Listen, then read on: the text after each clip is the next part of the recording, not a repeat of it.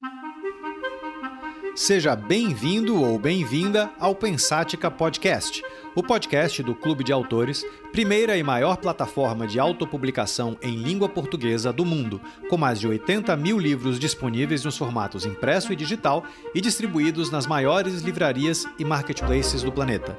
Meu nome é Ricardo Almeida, sou fundador e CEO do clube e deixo esse convite aberto para que você se junte a nós nessa jornada para desvendar o futuro do mercado editorial. Vamos então ao tema deste episódio, deixando antes apenas um agradecimento à Pulsante, produtora responsável pela edição deste podcast. A leitura costuma ser, quase que por definição, uma atividade individual, é, na mente de cada leitor, afinal, que, cada, que qualquer história efetivamente se constrói. Personagens tomam corpo, cidades se erguem e dramas são forjados a partir tanto das letras do autor quanto da imaginação do leitor. Mas uma atividade individual não precisa necessariamente ser uma atividade solitária. Por mais que cada livro aconteça individualmente, é cada vez mais comum a formação de clubes de leitura como ambientes de compartilhamento de histórias, de interpretações, de estudos e, na falta de uma palavra melhor, de celebração literária. Em nossa era tão digital que mais parecemos ciborgues dependentes de tecnologia do que humanos tradicionais, esses encontros, virtuais ou reais, têm se multiplicado quase diariamente Livrarias formaram clubes de leitura, em parte como ferramenta para superar crises que volta e meia batem às suas portas. Editoras criaram clubes de leituras para melhor girar os seus catálogos. Empresas inteiras, a exemplo da Tag Livros, erigiram modelos de negócio inteiros abraçando essa prática e assim por diante. Mas clubes de leituras não são exatamente uma novidade. O, o primeiro de que se tem notícia, aliás, foi criado em 1634 por Anne Hutchinson, um ambiente inicialmente exclusivo para mulheres, onde se debatiam sermões religiosos e questões espirituais. A força inovadora das ideias que passaram a circular por causa do seu clube de leituras foi tão intenso que Anne acabou eventualmente acusada de, de sedição, julgada e expulsa da colônia uh, uh, americana de onde ela uh, fazia parte. Embora o seu fim não tenha sido exatamente feliz, Anne acabou morta em um ataque de indígenas nas proximidades da atual Nova York em 1642. O fato é que ela iniciou um movimento que persiste até os nossos dias. Quantos clubes de leitura existem pelo mundo hoje, em pleno século XXI? Impossível se dizer.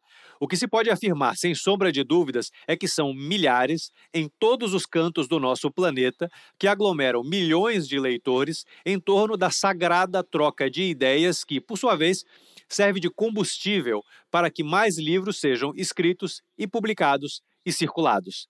Ao que parece, nossa espécie é tão social por natureza que até essa tão individual atividade da leitura ganha mais corpo quando inserida em um grupo. O episódio de hoje é com uma influenciadora, escritora, empresária do ramo da moda há 35 anos e coordenadora do seu próprio clube de leituras para mulheres, Daisy Gouveia. O assunto? Como funciona a dinâmica de um clube de leitura e como ela enxerga o futuro da literatura pelas lentes da coletividade. Seja bem-vinda, Daisy. Bom dia, tudo bem? Estou muito feliz de estar aqui. Então, é, eu sou Daisy Gouveia, trabalhei 35 anos uh, na moda, fechei o ciclo com um livro que se chama Costur, uh, Costurando a Minha História. Ele está em e-book, mas ele vai ser impresso e, e, a gente vai fazer o lançamento mês que vem. É, a gente deixou em e-book, mas os meus seguidores gostam mais do, do livro impresso e foi pedido, e a gente vai dar essa oportunidade de ter o livro impresso. Nesses 35 anos, eu fechei o ciclo com esse livro e como o meu Instagram já era bem grandinho, eu continuei dando dica de filme, dando dica de série e de livros. E quando eu comecei a dar mais eh, dica de livro, foi o que mais interessou as pessoas. As pessoas estavam interessadas em voltar a ler, em é, adquirir o hábito de leitura e continuar com o seu hábito de leitura. estar junto, compartilhando, é muito legal. Deixa eu te perguntar uma coisa, desculpa te interromper. O teu Instagram, ele era, imagino que a sua base de seguidoras, eh, de seguidores, ele eh, foi criada a partir da tua experiência como empresária da moda. E há uma, um salto, né? Aí quando você vai, há uma mudança quando você começa a trabalhar especificamente com, com, com leitura. Como foi essa migração de perfil do seu seguidor e como exatamente que é, falar sobre livro e dar dicas de livro acabou gerando a ideia de montar o clube de leitura da Daisy? Então, a gente esperava que ia diminuir muito meu Instagram, porque o interesse das pessoas, eu tinha uma confecção, eu fazia dancinha, rios de moda, esse tipo de coisa, e as pessoas queriam comprar minha roupa, né? Eu tinha uma marca Daisy Gouveia que é, era distribuída de uma forma bem, bem especial, em malinha. Eu tive loja, fiz para todas as marcas, mas, enfim, agora eu estava distribuindo em malinhas, né? Eu esperava que diminuísse muito o meu Instagram, mas houve uma troca. Desculpa, só para contextualizar, desculpa te interromper de novo, mas a gente está falando de quantos seguidores, só para o, o, o, ouvinte ter uma ideia aqui do, do, no teu Insta. Quando eu terminei uh, o ciclo, eu tinha por volta de 20 mil. Hoje eu tenho quase 28 mil. Então eu aumentei. É, houve uma troca, houve uma troca, né? É, lógico, não são todos aqueles que perderam interesse saíram e outros foram entrando em relação à leitura mas eu achei que a, a, perda foi pequena, eu acho que eu troquei. Por exemplo, no meu grupo de leitura, no meu clube de leitura, tem muitas clientes que eram uh, minhas da moda, que compravam as roupas e que agora estão no clube de leitura. Então, uh, houve o interesse também das que estavam acompanhando a moda. Como é que funciona a dinâmica do, do, do, clube? Há encontros presenciais, os encontros são todos virtuais? Enfim, como é o dia a dia? Bom, eu uh, não tenho nenhuma especialização em literatura, nada. Minha primeira formação foi fonoaudiologia, depois eu fiz uh, faculdade de moda. Então, foi tudo muito intuitivo, né? Hoje, até eu estou tentando pesquisar mais e fazer uma coisa mais especial mas intuitivamente eu abri um grupo no WhatsApp, onde a gente se fala todos os dias alguma coisa, quem tem tá com dificuldade de ler, por quê? Porque as, as pessoas que estão no grupo de leitura, elas não têm o mesmo hábito. Algumas querem adquirir e outras já são vorazes. Então, é, e eu não quis estabelecer divisões, porque eu acho que uma incentiva a outra, né? Ah, eu estou acabando de ler, ah, eu estou na. li só 10 páginas. Então, dá um incentivo para ela ler. E a gente, então, tem esse grupo de WhatsApp, a gente se encontra é, semanalmente ou dez, a cada 10 dias no Zoom, e no final do livro a gente tem uma presencial, mas é uma presencial mais social. A gente não já, já não fala mais do livro, porque a gente já encerrou no Zoom, mas a gente tem aquele encontro gostoso, porque eu acho que a leitura também traz isso, né? As minhas seguidoras e as minhas do clube de leitura, como eu tenho 65 anos, já são maduras, né? E essa uh, questão social também é importante, ela junta a leitura e o social. Bom, você falou que há uma diferença no perfil de leitura, né, das membros do, do clube. Há alguma semelhança no perfil das pessoas, tirando, excluindo essa parte ali da, do, do, do, hábito de leitura como um todo, ou é um grupo absolutamente heterogêneo em todos os aspectos? É assim, é, é heterogêneo. Por exemplo, eu tenho uh, pessoas no grupo no Rio de Janeiro, então essas não vão vir presencialmente. Existem eh, diferenças também desse hábito de leitura, né? E a gente tem uma, uma história bem legal que eu sempre conto, que uma delas, que não tinha tanto hábito de leitura, no primeira leitura, ela tinha tanto assunto com o marido que levou o marido a ler também porque ela ela estava tão empolgada com o livro. O primeiro livro que a gente leu foi a Biblioteca da Meia-Noite. E ela é, é um livro muito reflexivo, né?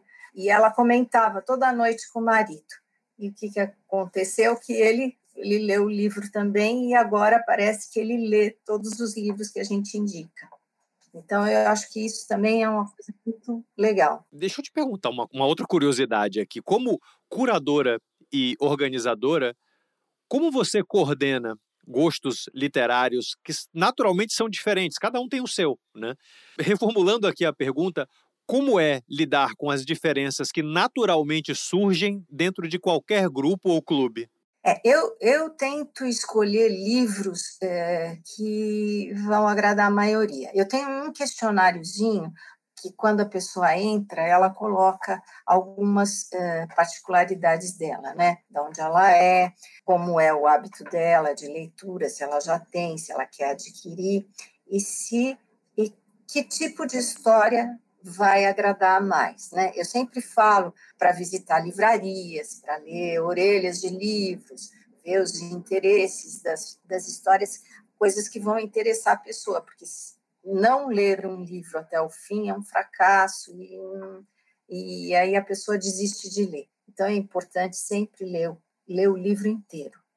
Então eu, na minha curadoria, eu, eu, eu vou pelo que elas gostam. Elas gostam muito de investigação policial, romances, e a gente está indo por esse lado. O clube é, é recente, tá? Ele tem três, a gente está na terceira leitura, vai entrar na quarta primeiro livro foi A Biblioteca da Meia-Noite, o segundo foi Caderno Proibido, que também são reflexivos. No terceiro, achei que as pessoas estavam, as que não tinham hábito de leitura, estavam com dificuldade. Então, eu coloquei um livro mais recreativo, sem muita reflexão, que é bem uma investigação policial, que é do Luiz Alfredo, é, O Silêncio da Chuva. Ele é um psicanalista, né, que se aposentou e e fez vários livros de investigação policial. E está sendo bom, porque todas estão conseguindo terminar o livro antes do final do mês, o que não aconteceu nos outros dois. O mês é o tempo da leitura? O mês é o tempo da leitura, isso. A gente faz aquele mês e na primeira semana do mês seguinte a gente se encontra. Tá, e há eh, eh, encontros.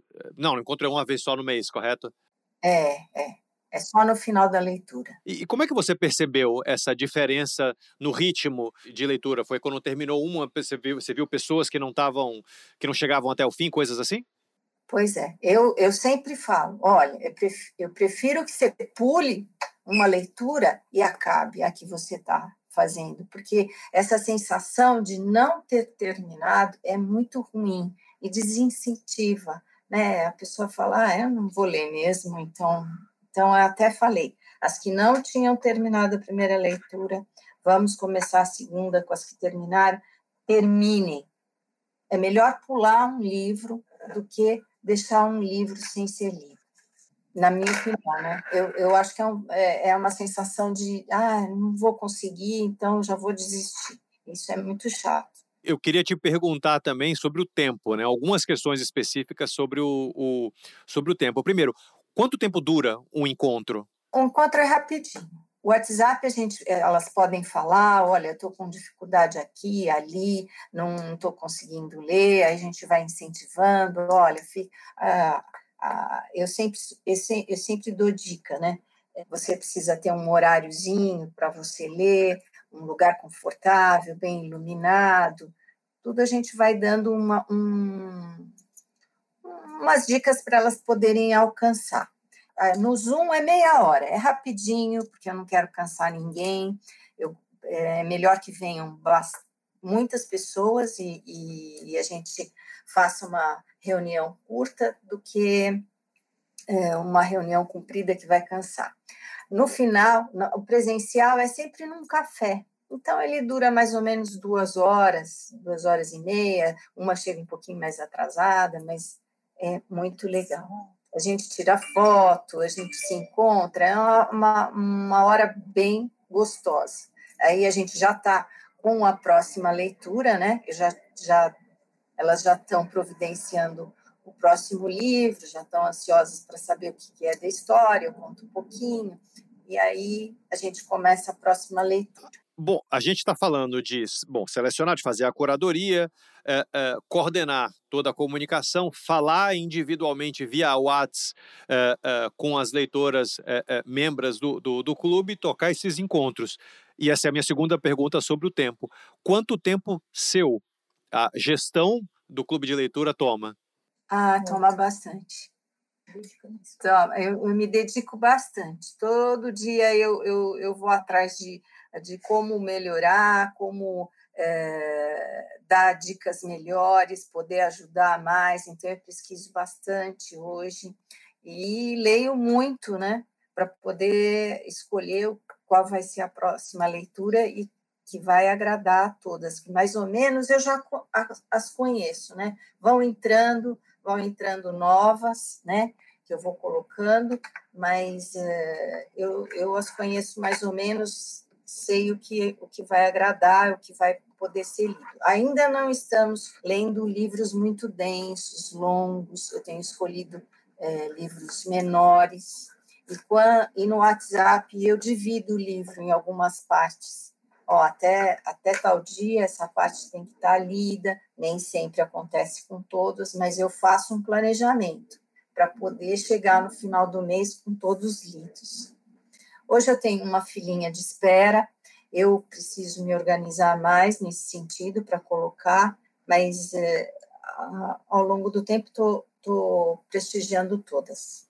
A, a tua ideia seria não sei nem se ela existe ainda nesse, nesse sentido, mas para crescer o, o, clube de leitura, porque isso é uma questão, né? É, bom, se você tem uma fila de espera, você tem gente querendo é, é, entrar, mas uma capacidade, obviamente, finita de poder dar conta de todo mundo. O caminho natural pelo menos do ponto de vista de uma planilha, que às vezes costuma ser fria demais para refletir a realidade, é se multiplicar curadores mas às vezes é difícil você achar alguém que faça isso, porque um, um, um gestor de um clube de leitura, no final das contas, tem muito da personalidade é, é, sua, né, no, no, no, clube. Como é que você enxerga isso daí para frente, o, o, o, crescimento? É, eu, eu, eu não sei se eu quero fa fazer uma coisa muito empresarial. Acho que eu quero fazer uma coisa meio caseira, continuar assim. Eu não, que, não quero é, nomear outras pessoas para fazer. O que eu estou uh, tentando fazer é, é talvez uh, para contemplar todas, fazer talvez um grupo no Instagram, uma coisa maior, onde eu possa estar tá fazendo alguns vídeos, mas uh, um pouquinho maior, que o WhatsApp ele não dá essa possibilidade, né? E, e nos Zooms os encontros são pequenos. Então, talvez nesse sentido, eu estou tentando pensar como é que eu vou fazer para ter um grupo maior e poder e poder estar tá gerenciando todas ao mesmo tempo. Não sei se é uma coisa que não vai dar certo, mas eu vou, vou tentar, vamos ver. A vida da gente é assim, né? A gente tenta, é, é, é, vamos, vai, vai, fazendo experiências e as experiências bem sucedidas a gente toca para frente, as mal sucedidas a gente guarda como lição, faz parte da vida. É verdade. Eu acho que tem que ter a minha cara, né? Então, por isso que colocar outras pessoas é, é, eu acho que é complicado. Quando você está nesses encontros mais longos, nos presenciais, duas horas, duas horas e meia, eu deduzo que haja todo um debate, obviamente, sobre o livro. É uma dedução meio lógica essa. Na tua opinião, esse, o, o quanto que esse debate gerado enriquece o livro em si? Olha, os debates são feitos mais no Zoom, tá? E eu uh, sempre faço um resumo no WhatsApp. Olha, a gente, a fulana levantou essa questão, o que, que vocês acham? E no WhatsApp a gente vai conversando. No final do livro, ele está super discutido. O que mais interessa lá no presencial é, é fazer, olha, é um fechamento pequeno e, e, o, e a iniciação do, da próxima leitura. Elas querem saber do que se trata o livro, eu dou uma introdução e a gente, a gente fecha esse encontro dessa forma. O encontro é muito social, é, mu é muito de compartilhar é, como que foi, ler junto. Por exemplo, essa história de, de, dessa, dessa seguidora que, que converteu o marido a, um, a leitor, Então, é esse tipo de coisa que a gente mais conversa. Quando um livro está muito discutido aí ao longo do período, imagino que a interpretação que cada um acabe fazendo dele seja fruto também de uma coletividade, né? Então, você tem uma série de opiniões ali alheias que vão contribuindo para um entendimento, né? Ah, é. Uma desperta a outra, é, sem dúvida, né? Às vezes uma não, não sentiu aquele aquele capítulo daquela forma, a outra vai dar uma outra interpretação. É, é muito legal. Esse compartilhamento é muito bom. Você concorda, então, que a leitura não é necessariamente, como eu, como eu comentei na, no, no, no Abre, né, na introdução, que a leitura não é necessariamente, então, uma atividade individual. Ela pode ser, talvez ela tenha sido até desenhada ou arquitetada para isso, mas ela ganha mais quando ela é coletiva. Você acha que faz sentido? Faz sentido, sim. É assim, é, você entra naquela história, você está vendo o mundo por outros olhares, né? Pelo olhar do, do autor. E quando você discute, você vai ver os olhares de outras pessoas que às vezes você não, não percebeu que aquilo era, era daquele jeito, né? Você pode ter outras interpretações. É, é, é muito bom compartilhar. Muito bom mesmo. Daisy, tem algum livro seu que você esteja pensando em escrever como consequência do clube de leitura? Como consequência, eu, eu ainda não pensei nisso. Você que está me trazendo essa, essa ideia. Porque eu tô, estou escrevendo um livro de contos agora. Porque como eu, uh, do mesmo jeito que leio bastante, né, a gente começa a escrever. E eu tenho algumas mentorias de escrita, né? Eu tenho um grupo onde a gente se provoca uma ou outra, coloca uma frase e a gente faz textos semanais. E eu tenho um blog que chama Histórias e Lorotas, onde eu ponho esses textos ou e outros. E estou escrevendo alguns contos. Também tenho uma mentoria com uma escritora que chama Fernanda Pompeu. E vou voltar, porque eu também tinha um grupo de escrita criativa e eu parei um pouquinho para escrever o livro e estava um pouco é, sem tempo, mas estou voltando, que é a Tori, que é um grupo de escrita criativa também muito legal aqui. Você percebe o surgimento de outras escritoras dentro do clube? Por enquanto, não. Eu até. É, algumas são sócias do mesmo clube Pinheiros aqui em São Paulo e eu até, ia ter um curso de, de escrita criativa, até convidei algumas para participar, mas ninguém teve interesse, não. Eu acho que no grupo não, não teremos é, escritoras, não sei. Eu posso até agora começar a questioná-las, mas eu, eu não sinto isso. Dentro das regras de um clube, do seu clube específico, o que, que não é permitido? Eu não, não tive é, problemas com, com nada de não permitir. O WhatsApp é um, é um canal onde às vezes as pessoas é, se extrapolam com os bons dias, com os boa tardes. É, e aí a gente dá uma. Os bons dias e os boas tardes às vezes são piores que discussões políticas em grupos é. grandes. Aí isso a gente eu já, eu já pedi para não fazer e aí ninguém faz, tá, tá tudo tranquilo aqui, mas eram só essas coisas. Aí colocar coisas que não são do livro, né, que não são pertinentes à lei. É, basicamente se ater à lógica da criação do, do, do clube específico. E há espaço para as pessoas sugerirem, recomendarem títulos é, é, diferentes, na, sei lá, de alguma maneira participar da curadoria, né? Ah, elas escrevem, sim. O terceiro livro que a gente está lendo de investigação policial foi sugerido por uma delas. Foi sugerido o autor, foi sugerido porque a, uma dessas seguidoras fez é, psicanálise, ele era psicana, psicanalista, e quando se aposentou, resolveu escrever livros de investigação policial. E foi ela que, que me indicou. Eu até estou ficando fã dele, tô, já, já li, já, já vou entrar no terceiro livro dele, mas a gente está com esse primeiro. Maravilha. Eu, eu quero pedir para você dizer os seus canais, todos os seus canais de acesso aqui para o ouvinte interessado. Bom, e além disso, te perguntar a, a, sua opinião sobre clubes ali num super plural, né, de, de clubes de leitura como o seu e da importância de, eh, deles de vocês, né, para o desenvolvimento do hábito de leitura, enfim, do público não só brasileiro, mas isso é geral, né, das pessoas. Tá.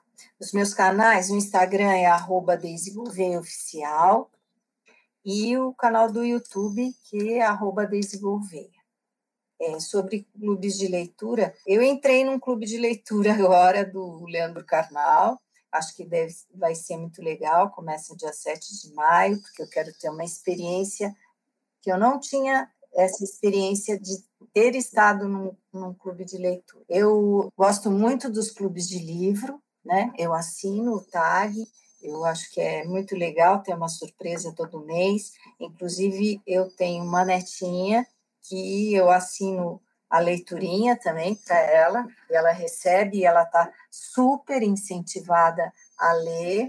Ela tem oito anos, começou a ler agora, né? Foi alfabetizada, e eu acho que é importantíssimo incentivar na infância, e eu acho que essa eu consegui fazer, ter esse prazer na leitura, né? Então, eu acho que é, é, é isso. Agora, eu não conheço muitos clubes de leitura.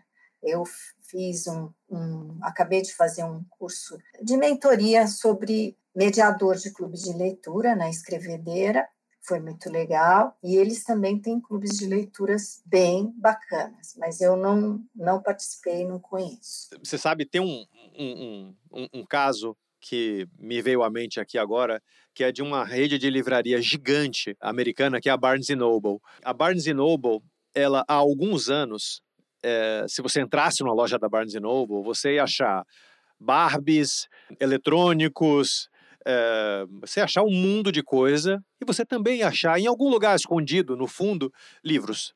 E isso se repetiu, aliás, com livrarias em todo o mundo por conta de toda uma crise que o mercado editorial tradicional entrou e todo mundo saiu buscando é, modelos alternativos e aos poucos foram se desvirtuando. Bom, em um momento, num passado não tão distante, na verdade super recente, um, um, o presidente novo da Barnes Noble ele entrou e decidiu que ele queria mudar absolutamente tudo. Então ele tirou todas as outras coisas que não o livro do protagonismo. As livrarias voltaram a ser livrarias, mas o que diferenciou uma da outra era justamente a curadoria. Então ele implementou uma autonomia grande para o gestor de cada unidade para fazer a curadoria do livro de acordo com o perfil daquela comunidade onde a livraria servia, onde ela estava localizada. E essa curadoria mais, digamos, radical acabou funcionando de uma maneira incrível. Né? E a Barnes Noble teve resultados é, muito melhores por conta disso. Eu estou contando essa história porque, no final das contas, a, a, a, lição que, que, que ele, eu me esqueci completamente o nome dele, mas a, a lição que esse CEO dá é que livrarias precisam ser lugares de descoberta, onde um leitor entre sem necessariamente saber o que ele quer ler, mas que ele se identifique com aquele título que está, com algum título que está ali, é, leve para casa e, enfim, siga ali no hábito de, de, de leitura. Um clube de leitura tem essa, essa semelhança é, é, também. Você citou TAG, você citou leiturinha para criança, leiturinha fantástica também. E você citou alguns outros, quer dizer, mas você vê, mesmo dizendo que você não conhece tantos, você falou ali já de uns quatro ou cinco. É, é, é, mas você tem essa questão da curadoria. E, e eu estou falando isso tudo para te fazer uma pergunta que é: quão relevante você acha que é a curadoria bem estruturada para o aprofundamento do hábito de leitura ou mesmo para o, fortalecimento do engajamento do leitor, seja com o clube, seja com o, o livro enquanto coisa, né? O, a, a, entidade livro. Né? Ah, eu, eu acho super importante as visitas em livrarias. Eu sempre dou como dica isso, né? Para começar, quando criança, como uma visita gostosa, que traga a memória afetiva bacana, como um, um passeio para a criança, né? Porque na verdade é, é uma delícia você chegar lá e, e ter tantas opções, isso para a criança. Para nós mesmos, eu também sempre indico visitas às livrarias, porque ela as orelhas dos livros e saber qual a história que vai te interessar é super importante em questão da curadoria. Eu acho que é importante saber os, os assuntos que te interessam, né, para poder escolher a sua leitura. Desde o nosso público aqui no Pensática, ele é quase exclusivamente feito de autores e de editores. É, originalmente ele era exclusivamente de autores, mas a gente tem recebido cada vez mais editores é, aqui ouvindo né, o podcast. Então, para fechar o episódio, o que eu queria te pedir é para dar uma dica, quer dizer, que dica que você deixaria a eles, tanto a escritores quanto a editores, uma vez que você é uma ponta de mercado que é muito menos falada do que deveria, eh, e eu estou falando de clube de leitura especificamente, mas é, que tem uma influência grande na criação e na formação de uma base de leitores. Portanto, você conhece o público é, leitor, que é quem tanto o autor quanto o editor vive buscando sempre. Então, que dica que você poderia dar a eles? Bom, a gente tem muita dificuldade, viu? Quando eu indico um livro, esgota na mesma hora o livro, depois a gente fica onde nós vamos encontrar, não sei o quê, e sempre tem alguém que, que acha em PDF e tal, mas o livro físico às vezes é difícil. Eu acho que é, existe pouco investimento é, para deixar os livros à, à disposição, não sei. Eu acho que isso é uma coisa importante. É, sempre no começo da. Ah, eu indico e aí três compram, o resto não, não consegue comprar mais. Isso existe. Uh, Para autores, eu sou uma autora muito recente, né? Eu fiz um livro que é o que eu fechei o ciclo. Meu livro fala sobre a minha trajetória na moda, né? Eu acho que eu fiz ele para inspirar novos empreendedores. Eu falo tudo o que aconteceu nesses anos, todos os meus fracassos, meus sucessos, meus erros, meus acertos. Eu acho que ele é inspirador para quem pretende empreender ou já está empreendendo. Acho que em qualquer segmento. Mas eh, não, não, não sei o que eu falaria para autores. Eu acho que eu sou uma autora muito infantil ainda, muito pequena. É, autores hoje é, é, o autor independente ele é também um editor, né? Ele é o seu próprio editor e empresário, né? Então. Ah, é verdade, é verdade, é verdade. Eu fiz, uh, primeiro eu lancei ele em e-book e agora eu estou uh, patrocinando a minha edição. É, e vou vender independentemente. Fique absolutamente à vontade para publicar aqui no, no, no clube, nossas portas estão abertas. Ah, que delícia, vou fazer. Bom, Deise, acho que é, é isso. Fechamos o nosso episódio aqui de hoje. Eu espero que você, ouvinte, tenha gostado e que busque já um clube de leitura para participar. Realmente são milhares, tem para absolutamente todos os gostos. E se tem uma coisa que clubes de leitura conseguem fazer é incentivar de uma maneira estruturada uh, o ritmo de leitura, né? E enquanto isso, até o próximo episódio. Daisy, mais uma vez, muito obrigado. Obrigada a você. Eu adorei estar por aqui. Obrigada.